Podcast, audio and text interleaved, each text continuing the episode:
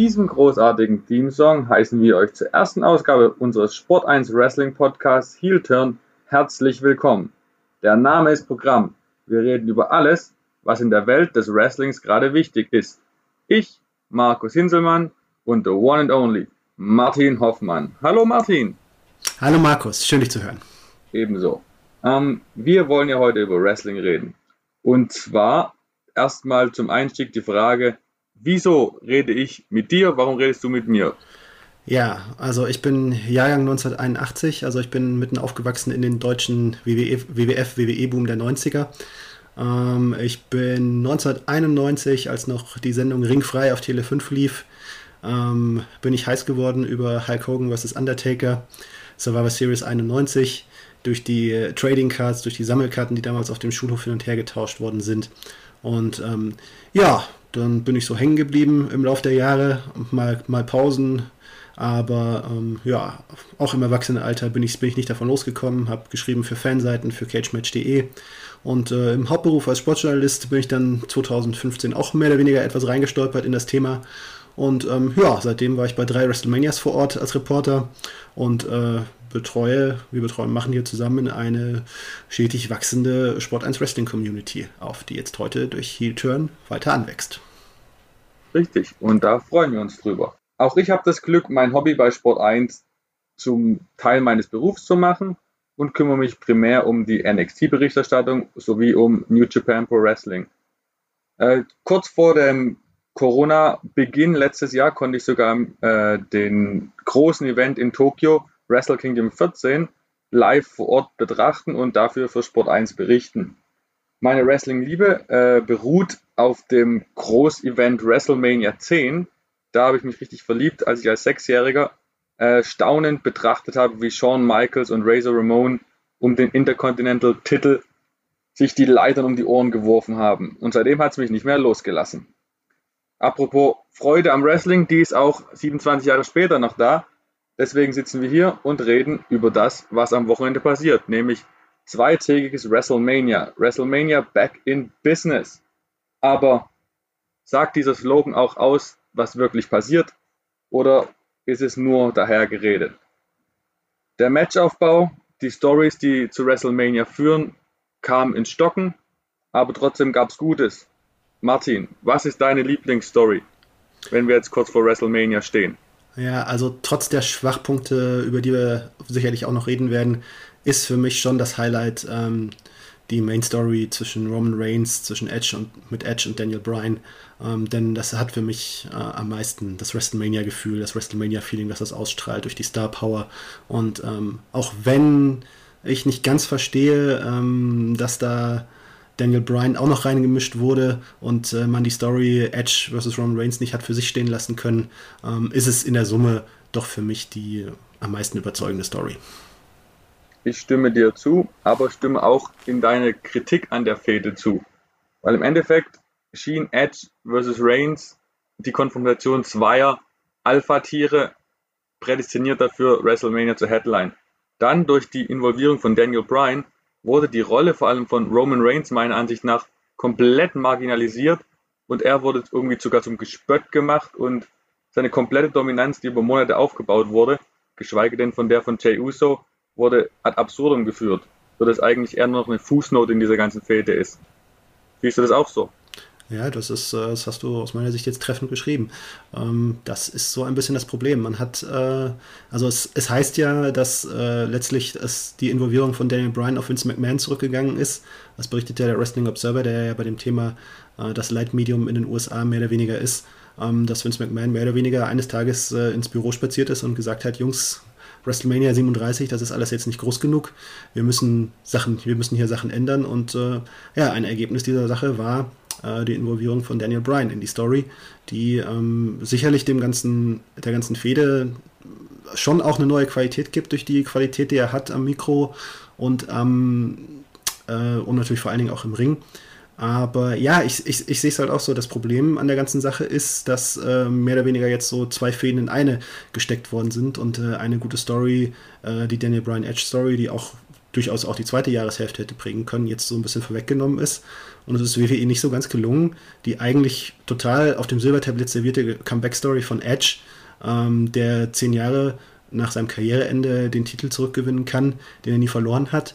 Ähm, ja, dass sie die Story nicht so richtig zum Funktionieren haben gebracht, äh, dass sie auf seinen eigenen Beinen steht, sondern dass man irgendwann schon zum Schluss gekommen ist, nee, man muss hier jetzt was Neues reinbringen, man muss das neu anwürzen und so hat es ein bisschen an Stimmigkeit verloren. Und ja, auf Kosten von Roman Reigns, das stimmt. Absolut. Dennoch stimme ich dir zu, dass das das Highlight der ganzen Show sein wird und auch zu Recht das letzte Match des diesjährigen WrestleMania sein wird. Aber aus meiner Sicht gibt es noch eins, zwei andere Highlights, über die wir kurz sprechen sollten. In erster Linie, auch wenn es im ersten Moment vielleicht ein bisschen komisch erscheint, würde ich als einen meiner Favoriten äh, The Miss und Bad Bunny äh, nennen wollen. Klar, Promis sind bei WrestleMania gesetzt, sind immer wieder da. Aber gerade wie sich Bad Bunny seit dem Royal Rumble Debüt gezeigt hat, macht echt Spaß. Der Junge ist auf, den, auf dem Boden geblieben. Man merkt, dass er das Business liebt, dass er sich nicht wichtiger nimmt, als er ist. Mit Damien Priest hat er auch noch einen, einen Kollegen dabei, auf den sich seinen Ruhm abfärbt, der vielleicht dadurch auch, dadurch auch aufs nächste Level gehievt werden kann. Und auf der anderen Seite hat man mit The Miz und John Morrison, vor allem mit The Miz, einen Gegenspieler, der halt in solchen Rollen aufblüht, der all seine Stärken darin hat, auf diesem Entertainment-Sektor. Und wenn man ihm einen schlechten Counterpart, einen wichtigen Counterpart dagegen setzt, dann kommt halt seine Stärken besonders gut raus. Und gerade das ist in den letzten Wochen und Monaten geschehen. Da, dass wir kein großartiges Match sehen werden, ist klar, aber der Aufbau, super. Gerne WrestleMania würdig für mich. Ja, sehe ich auch so. Also ich bin äh, auch sehr positiv überrascht von Bad Bunny und äh, möchte ihn wirklich auch positiv herausstreichen, weil ähm, als Celebrities und WWE, Celebrities und Wrestling allgemein, ähm, ist so ein bisschen ein schwieriges Thema, was das bringt. Das ist kein Geheimnis. Und ähm, aber halt nicht jede Celebrity versteht Wrestling. Auch mancher, der eigentlich Wrestling-Fan, versteht das Wrestling und wo es dem Wrestling ankommt, nicht so ganz. Und ähm, das sieht man bei Bad Bunny wirklich, dass er da wirklich auch eine Ausnahmeerscheinung ist. Dass er wirklich, man sieht, er bringt auch eine gewisse Demut mit. Ja? Du merkst, er liebt das Ganze und ähm, er nimmt sich nicht wichtiger, als er ist. Das hast du richtig gesagt. Ja, diese, diese, diese, dieser Schlüsselsatz äh, bei der, bei der Raw-Promo gestern ähm, dass er gesagt hat, äh, ich weiß, ich bin kein Wrestler. Ja? Das ist wirklich, das wird wirklich ein guter Satz, der auch ihm so seinen Kritikern ein bisschen den Wind aus den Segeln nimmt und äh, wirklich zeigt, ja, der hat hier wirklich die richtige Einstellung und äh, er gibt hier sein Bestes, um diese Story zum Funktionieren zu bringen und äh, zu einem Erfolg zu machen, ohne dass es halt, ja, die Kritiker gegen ihn aufbringt. Ja, und dann darf man auch den Fakt nicht äh, vernachlässigen, dass der Kerl ja wirklich eine riesengroße Fangemeinde hat. Ich meine, ich habe den noch nie gesehen vor, dem Royal Rumble, aber der scheint ja gerade auf dem, äh, dem US-amerikanischen und südamerikanischen Markt ja wirklich eine große Nummer zu sein. Und hat man ja daran gesehen, dass sein WWE-Merchandise gleich zum Topseller wurde. Also ich würde sagen, das ist ja einfach eine Win-Win-Situation, die auch die Fans normalerweise nicht gegen ihn aufbringen sollte. Also für mich ein absolutes Highlight. Ja, ne, dass wir beide ihn nicht kennen, muss ich jetzt auch zugeben. Vielleicht äh, verrät das unser Alter, aber ja. Ja, möglicherweise, ja. Dennoch, ähm, vielleicht mein zweiter Punkt, äh, eine kontroversere Geschichte, denn ich würde auch als meinen Favoriten der Road to WrestleMania The Fiend vs. Randy Orton nehmen. Klar, es gab viele Momente, die übermäßig absurd gewirkt haben. Gerade das ganze Ausspucken von der schwarzen Grütze aus Randys Mund war schon absurd. Aber Dennoch war es für mich die einzig wirklich große Fehde, die WrestleMania würdig erschien. Ähm, man hat einen langfristigen Aufbau gehabt und ähm, es war viel Innovatives dabei, vieles Neues, endlich mal was, was man nicht schon x-mal gesehen hat. Klar, man kann darüber streiten, das, ob das wirklich gelungen war, aber dennoch war es was Neues. Und dass man mit dem Fiend wirklich so lange gewartet hat, dass er drei, über drei Monate weg war, ungefähr, ähm, und dann das kann man der WWE hoch anrechnen, weil im Endeffekt war er vom Erdboden verschluckt und man hat wirklich bis kurz vor WrestleMania gewartet, um ihn zurückzubringen. Und dass die Fehde trotz der langen Zeit noch so hochgradig fortgeführt werden konnte, liegt in großen Teilen an Alexa Bliss. Das ist aller Ehre wert und weiß ich zu schätzen, was sie da für alle Fans gemacht hat. Ich weiß, Martin, ich glaube, du siehst das ein bisschen anders, richtig? Ja, also jetzt nicht falsch verstehen, denn ähm, ich sehe auch äh, ich habe so ein gewisses, gewisses gespaltenes Verhältnis zu Bray Wyatt äh, und äh, generell auch so zu dem ganzen Mystery-Aspekt im Wrestling.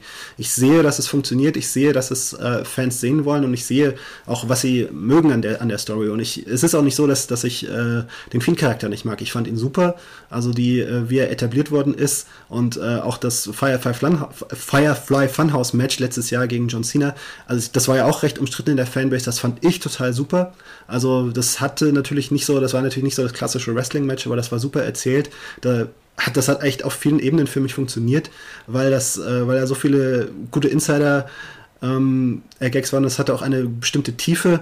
Ja, also das jetzt mit Alexa Bliss und Randy Orton hat das für mich nicht. Es ist so ein bisschen, ja, es, es hat was Billiges für mich und das ist, also diese Mystery-Charaktere, also wenn man sich zurück, äh, zurückblickt auf die Geschichte des Undertaker und von Kane, ich meine, da hat nicht jede Geschichte immer funktioniert. Ja? Es gab äh, tolle Stories, es gab schlechte Stories, äh, teilweise richtig schlechte Stories. Die äh, Randy Orton, Alexa Bliss, Alexa Bliss äh, Geschichte, sie funktioniert für mich jetzt so nicht und ähm, und ich sehe auch ein bisschen generell das Problem, dass äh, so richtig WWE immer noch nicht so richtig die Idee gefunden hat, wie man diesen Fiend-Charakter sinnvoll in den Ring überführt. Und ähm, das zieht sich so ein bisschen durch, durch, die ganz, durch den ganzen Charakter. Und äh, ich glaube, das wird jetzt auch bei WrestleMania nicht besser. Ja, also da stimme ich dir zu. Von der Qualität des Matches sollten wir nicht zu viel erwarten. Ähm, dennoch gibt es ja auch Fäden, die aus meiner und glaube ich auch aus deiner Sicht noch schlechter aufgebaut wurden oder allgemein schlecht aufgebaut wurden. Da kommt mir als erstes in den Kopf Braun Strowman gegen Shane McMahon. Ähm, es ist aus meiner Sicht ein Witz, eine Fehde auf so einem, auf seiner Bully beziehungsweise um ein Wort herum aufzubauen. Ich meine, die ganze Fehde kann mit stupid beschrieben werden. Dass ein Mann so hohl dargestellt wird, ist absurd und gleichzeitig ist es lächerlich, ohne irgendwelchen Tiefgang die Fehde so prominent zu platzieren. Ist, ich kann es einfach nicht verstehen und bin fast wortlos, wenn ich mir das angucke. Gerade jetzt bei Raw diese Woche, der Braun Strowman äh, widmet sein Match gegen, äh, gegen McMahon wirklich jedem Menschen, der, der schon mal äh, dumm genannt wurde. Also, ich weiß nicht, es ist unglaublich. Siehst du es auch so? Ja, ähm, Mai, die Erklärung dafür, also für mich ist die Erklärung halt einfach, ähm, man wollte Shane McMahon auf der Karte unterbringen und man wollte Braun Strowman auf der Karte unterbringen. Das hat ja auch alles jeweils seinen Sinn. Aber ja, diese Story ja, es ist sehr bemüht und ähm, ich, ich halte das alles für keine gute Idee, denn ähm, wahrscheinlich läuft das irgendwie auf einen Happy End hinaus, in dem äh, der vermeintlich dumme Braun Strowman, Shane McMahon, den vermeintlich, äh, der sich für den Klügeren hält, doch irgendwie austrickst. Äh, vielleicht noch nicht bei WrestleMania, aber vielleicht am Ende der Fehde, das muss man dann sehen. Aber ja, also ich, so oft wie jetzt irgendwie dem WWE-Fan so der Gedanke serviert wird, Braun Strowman ist dumm, Braun Strowman ist dumm, Braun Strowman ist dumm das äh, halte ich auf die Dauer nicht für so eine gute Idee, denn es bleibt hängen und es wird irgendwie, glaube ich, mehr hängen bleiben als äh, die Auflösung, welche immer dann da kommen mag. Das erinnert mich stark an die WrestleMania-Story von vor ein paar Jahren. Alexa Bliss gegen Nia Jax war ja ähnlich. Da auch Nia Jax im Endeffekt den Titel gewonnen, wenn ich mich richtig entsinne. Und war ja auch im Endeffekt genauso, was hängen blieb, war, sie war die dicke Dumme, obwohl es ja echt lächerlich und genau das gleiche wird jetzt wieder reingespiegelt in anderer Form. Und ja, aber egal. Martin, hast du noch eine andere Fehde, die du hier im negativen Sinne nennen würdest?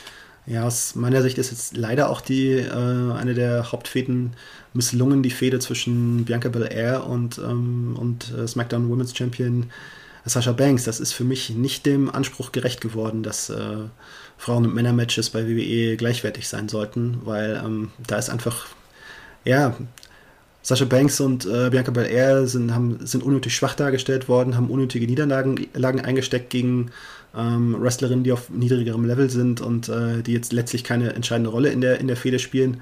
Ähm, dann auch diese Sache mit Reginald.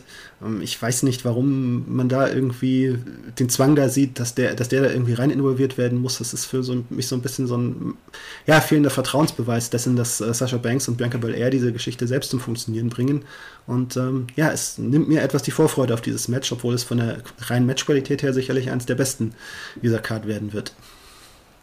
Und in allem, was du gerade in den letzten 60 Sekunden ungefähr gesagt hast, stimme ich dir hundertprozentig zu. Grundsätzlich ist Bianca Belair gegen Sasha Banks eins meiner absoluten Top-Highlights auf der Card, aber der Aufbau war absolut unter aller Sau. Dieses Random, wir machen sie mal zu einem Tag-Team und lassen sie um die Tag-Team-Titel antreten, haben wir auch schon x-mal gesehen. Dass dann Reginald noch reinkommt, ist, wie du gesagt hast, einfach, ja, es macht es irgendwie langweilig und nimmt dann die Vorfreude, was wirklich, wirklich schade ist bei so talentierten Frauen. Ja, aber dann gucken wir doch mal auf die Matches, nicht nur auf die Storylines. Hast du denn ein Match, auf was du dich besonders freust? Ja, ähm, ganz vorne sehe ich auch das äh, Daniel Bryan Edge Roman Reigns Match. Einfach, ähm, ja, da, da, das sind jeweils auf, auf ihre Art und Weise sind das alles drei absolute Könner im Ring. Ähm, die nicht alle denselben Stil haben, aber gerade auch so ein bisschen die unterschiedlichen Stile machen für mich auch so ein bisschen auch den Reiz eines guten Matches aus. Und äh, da kommen jetzt drei interessante Stile zusammen. Ähm, jeder ist so ein bisschen, jeder hat so ein bisschen was Eigenes und das äh, kann gut zusammenpassen. Und man hat ja auch schon äh, das äh, Fastlane-Match, äh, Fastlane-Match Fast Lane Match zwischen äh, Daniel Bryan und Roman Reigns gesehen, dass das super funktioniert hat. Und ähm, also mit Edge, äh, der ja wirklich sich ja, natürlich altersbedingt etwas eingeschränkt ist, aber wirklich auch sein Bestes tut, äh, um diese Schwächen äh, vergessen zu machen und sich wirklich mega reinhängt in das Ganze. Ich hab auch, bin auch der vollsten Überzeugung, dass er auch äh, ein großes WrestleMania-Match nochmal jetzt liefern wird. Ähm, ansonsten freue ich mich äh, vor allen Dingen auch äh, auf unseren Schweizer Kollegen ähm, Cesaro und auf Seth Rollins. Ähm, denn äh, ich habe das Gefühl, dass die beiden im Sinn haben, ähm, ja, so ein bisschen Cesaro wieder in den Blickpunkt zu rücken, dessen WWE-Karriere ja leider nicht so ganz äh, am Limit, dessen äh, ans Limit gekommen ist, dessen, dessen Potenzial nicht richtig ausgeschöpft worden ist. Ähm, aus Gründen, die ich schon verstehen kann, äh, weil er jetzt ist jetzt halt nicht die ganz große Entertainment-Kanone, aber im Ring ist er einfach äh, ja, eine Klasse für sich.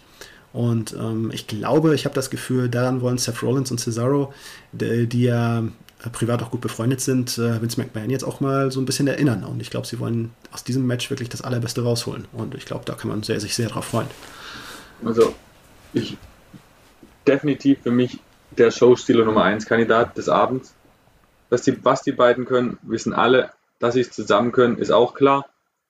Dass Cesaro jetzt seinen Vertrag bei der WWE verlängert hat, ist jetzt nicht total überraschend, aber man hätte schon denken können, dass aufgrund der letzten Jahre er sich vielleicht auch im, im Lichte von AEW vielleicht mal umentscheidet. Dass er es nicht getan hat, wird jetzt damit quittiert, dass er das erste, erste Singles WrestleMania Match hat seiner Karriere, was schon auch überraschend ist nach, seiner, unglaublich nach der langen Zeit. Auch, ja. Also. ja, und ist unglaublich, ja. Und dass ihm gerade mit Seth Rollins so ein starker, wichtiger Bestandteil des WWE-Rosters entgegengesetzt, äh, entgegengestellt wird, ist schon ein Zeichen von Anerkennung.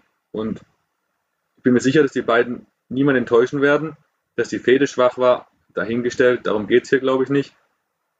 Aber wir können uns auf, jeden Fall auf was freuen. Gerade da auch Seth Rollins für mich einer der beiden absoluten Road to WrestleMania MVPs war. Wo wir auch beim, und mein zweiter MVP ist nämlich Sami Zayn, worauf ich gleich zu meinem äh, Favorite Match des Abends oder der zwei Tage komme. Sami Zayn gegen Kevin Owens. Für mich eine, eine Paarung, die so viel Geschichte in sich hat. 2009 der Heel-Turn bei Final Battle Ring of Honor von äh, Kevin Steen damals noch gegen El Generico. Ein Jahr später das unglaubliche Ring of Honor Match. Dann, als sie beide bei NXT waren und bei Battleground 2016 eine Reihe an hochklassigen Matches, sodass ich mir absolut hundertprozentig sicher bin, dass es die beiden wieder auf die Matte zaubern werden und alle begeistern werden. Hoffentlich kriegen sie genug Zeit. Die Story war jetzt nicht überragend. Die Involvierung von Logan Paul schauen wir mal, wie, was das für eine Auswirkung hat. Dennoch bin ich mir sicher, dass das nicht nur für mich das absolute Highlight ist. Und ich freue mich auch für beide, dass sie nach all den Jahren gemeinschaftlichen Partner bzw. Fäden endlich auf der größten Bühne der Welt ihre Rivalität ausleben können. Mhm. Ja, das äh, in der prinzipiell äh, steckt da auf jeden Fall das Potenzial für ein riesengroßes Top-Match da drin, ähm, auch äh, durch die gemeinsame Geschichte der beiden. Was mich halt halt so ein bisschen skeptisch macht, ist halt die Frage, ob das wirklich auch der Plan ist, ob das Ganze jetzt nicht wirklich auch nur ein ja, nebenbei dahin gepucktes Vehikel ist für den Auftritt von Logan Paul, der ja auch äh, in den Planungen von WWE eine Schlüsselrolle spielt, weil er ist ja, ich weiß nicht, für diejenigen, die ihn nicht kennen, äh, ist ein absoluter YouTube-Superstar äh, mit äh, zig Millionen Abonnenten bei YouTube, bei Instagram und Co., ähm, der sich da wirklich einen Namen gemacht hat in den USA. Und ähm, ja, ob da wirklich die, die Wrestler, das wrestlerische Potenzial, das die Owens, Owens und Zane gemeinsam haben im Ring, jetzt hier wirklich auch das Thema ist, äh, von der Konzeption her des Matches, das, hm, das frage ich mich halt, da, da, bin ich nicht sicher. Und ähm, deswegen ist meine Vorfreude darauf etwas gedämpft und ich würde mich freuen, wenn da ein super Match dabei rauskommt. Aber äh, um einer persönlichen Enttäuschung vorzubeugen, freue ich mich selber jetzt gerade noch nicht darauf. Das ist bei WrestleMania öfters der erfolgsversprechendere Weg. Ähm, ja, aber wenn wir gerade bei Matches sind, auf die wir keine große Vorfreude entwickeln wollen oder sollen, da ist bei mir ganz oben auf der Liste äh, das WWE Title Match zwischen Bobby Lashley und Drew McIntyre. Ich habe einfach ein großes Missfallen an der Darstellung von Drew McIntyre seit seinem Rumble-Gewinn letzten Jahres. Er ist einfach so wieder der neue, aalglatte Top-Face der, der Firma, der einfach der äh, der Promotion, der einfach ähm, ohne jegliche Gefahr durchs Leben geht und echt immer die Oberhand gewinnt, schlussendlich. Das ist echt schade, dass sie True so entwickelt haben, quasi ein neuer Roman Reigns oder ein neuer John Cena. Und auf der anderen Seite hat man Bobby Lashley, der vor vier Wochen noch so on fire war wie vielleicht kein anderer Wrestler auf der ganzen Welt. Und plötzlich setzt man da irgendeine Storyline hin, die ihn irgendwie einen Henchman suchen lässt, der Drew McIntyre aussetzt, dann das Hurt Business, Split, Getue nebenbei. Und das schadet dem Charakter Bobby Lashley sehr, meiner Meinung nach. Und ich verstehe nicht, warum er denn jemand braucht, um Drew McIntyre auszu auszuschalten. Weil eigentlich müsste er es auch selber können nach der Darstellung der letzten Wochen. Sehe ich da, habe ich da irgendeinen Logikfehler oder? Ja, ich glaube, äh, ja, was ist, was heißt Logikfehler?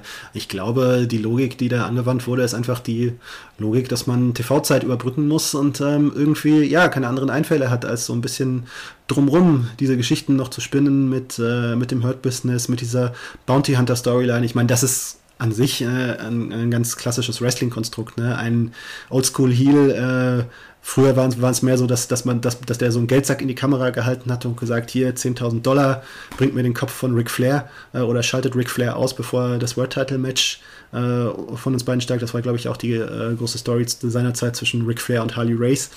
Ähm, in den Crockett Promotions in den 80ern. Ähm, das ist an sich ja eine klassische Story.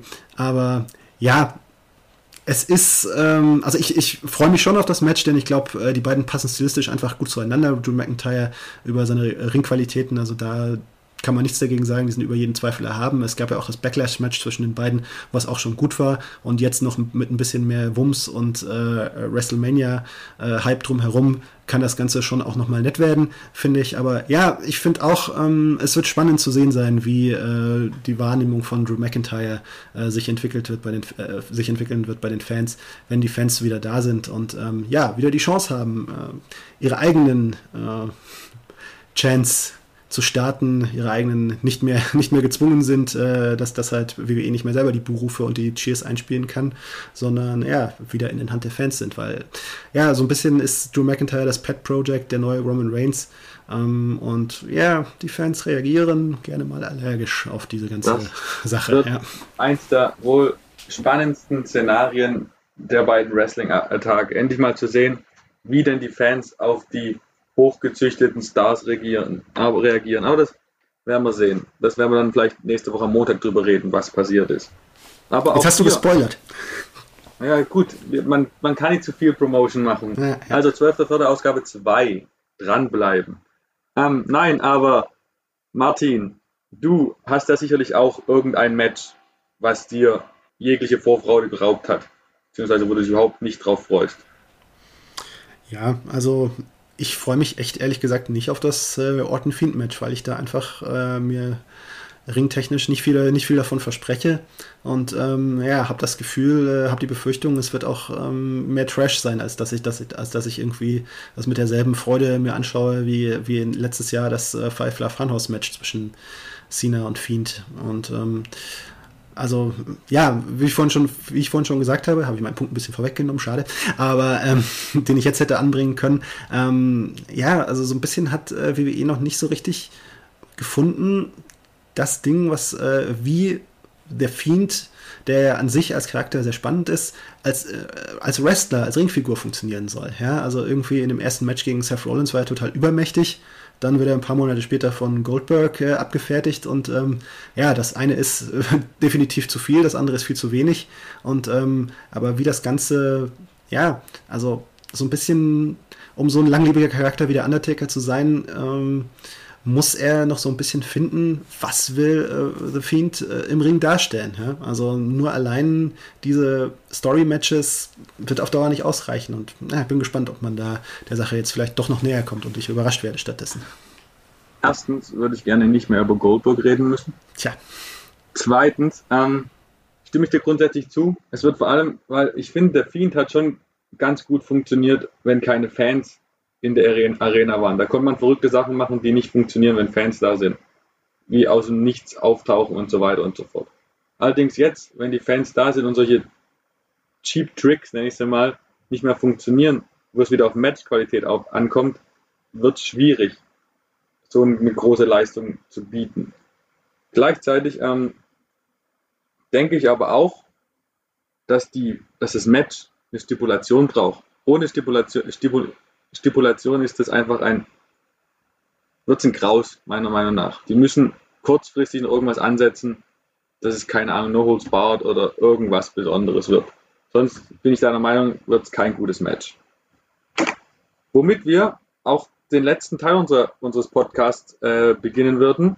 Und zwar die drei Thesen of Doom. Genau, die drei Thesen of Doom.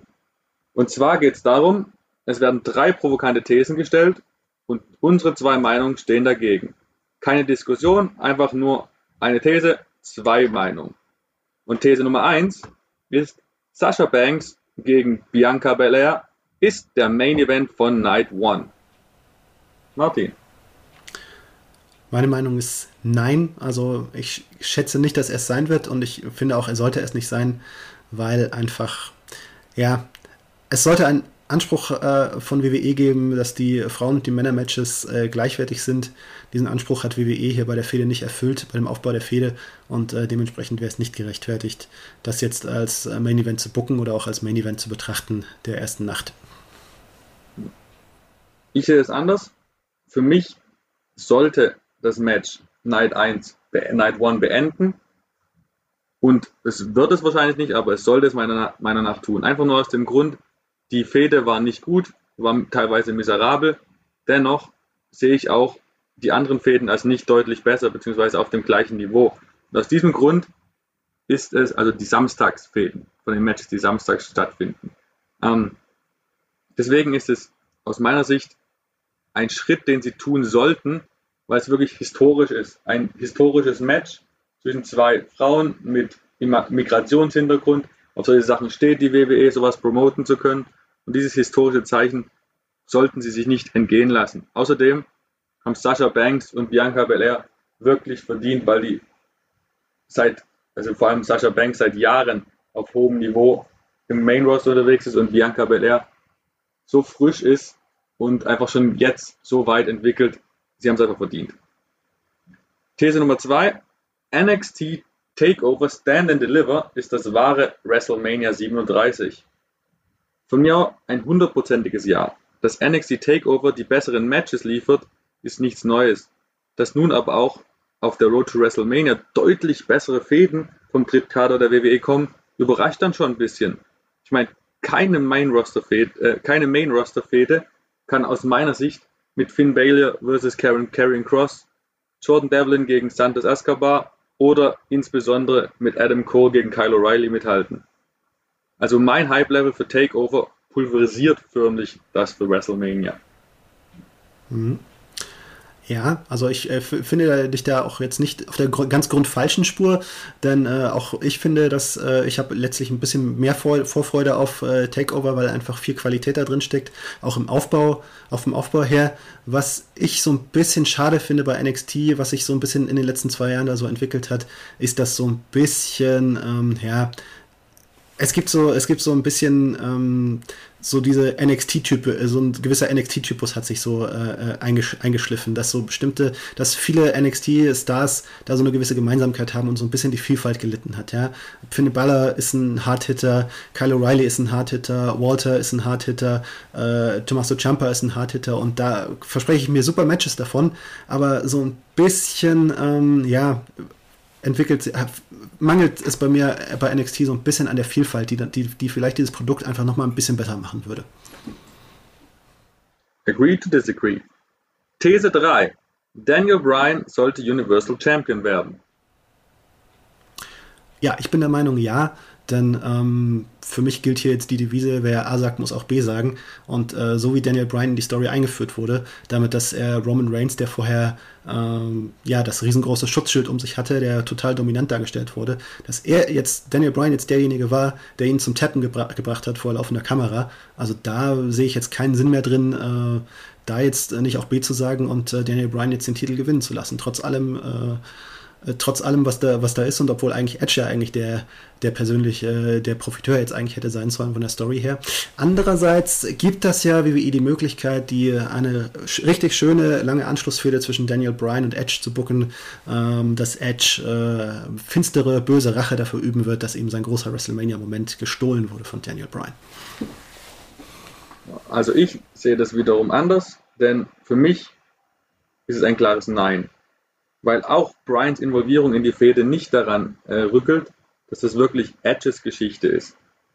Hätte es Daniel Bryan verdient, zweifelsohne, ja klar. Aber durch seine Hinzunahme erscheint eine, äh, die Titelverteidigung von Roman Reigns doch schon sehr unwahrscheinlich. Und nach Monaten der Dominanz, wie schon vorhin äh, gesagt, ist der Big Dog plötzlich nichts mehr als eine Fußnote, genau wie sein wie Paul Heyman und Jey Uso. Dies ist aber nicht WrestleMania 30 meiner Meinung nach. Also wir sind WrestleMania 37. Das ist nicht die Story von Daniel Bryan. Edge sollte also nach zehn Jahren, äh, zehn Jahre nach seinem bitteren Rücktritt vor 25.000 Menschen seinen Moment feiern dürfen. Und das wird er auch. Und das war's auch mit unserer Premierenausgabe schon. Konntest du alles sagen, was du sagen wolltest, Martin? Ja, an sich schon, aber es wäre natürlich noch auch viel, viel mehr an Gedanken äh, drin gewesen, die ich hier jetzt hätte noch hätte fallen lassen können. Ja, zum Glück haben wir noch gar nicht gesagt, dass es nächste Woche am 12.04., am Montag nach WrestleMania, die nächste Ausgabe von Heel Turn geben wird. Ja, Spannungsaufbau können wir nämlich. Richtig. Also schaltet unbedingt wieder ein, denn dann reden wir noch länger und intensiver über ein breiteres Feld an Themen. Und wenn ihr mit uns in Kontakt treten wollt, gibt es da so ein Thema wie soziale Medien. Und wo, können, wo kann man dich da finden, Martin? Äh, ihr findet mich bei Twitter unter Wrestlerzähler und bei Instagram unter Erzähler Martin. Äh, bei der Buchsta beim Buchstabieren habe ich jetzt mich beim Probelauf hier schon total verhaspelt, deswegen sage ich jetzt einfach mal, äh, das Buchstabieren findet ihr auf unseren Seiten, äh, dort wo ihr auch die Podcasts findet. Selbst ich als alter Social Media Muffel habe mir einen Instagram-Account angelegt. Also finden könnt ihr auch mich auf Instagram unter Heel Turn Markus. Alles klein geschrieben, Markus mit C und zusammen. Also ich freue mich über jeden, der mir und Martin folgt und unser Produkt damit unterstützt. Gebt uns Kritik, Lob, whatever. Wir freuen uns über alles. Ihr könnt uns sehr gerne auch Fragen stellen über Social Media, über unsere Facebook-Seite Sport1 Wrestling oder über unsere direkten Instagram- und Twitter-Account. Und diese werden wir dann bei jeder Folge am Ende dranhängen und die beantworten. Folgt uns auch bitte auf Spotify, Apple Podcasts oder wo auch immer ihr Podcast hört, denn eure Unterstützung wissen wir definitiv zu schätzen. Und damit wünschen wir euch eine großartige WrestleMania-Woche. Lasst euch vom Wrestling mitreißen, tragt eure Maske und bleibt gesund. Ciao Martin. Ciao, Markus. Und ich schließe mit den Worten des großen Johnny Gomez. Good fight, good night.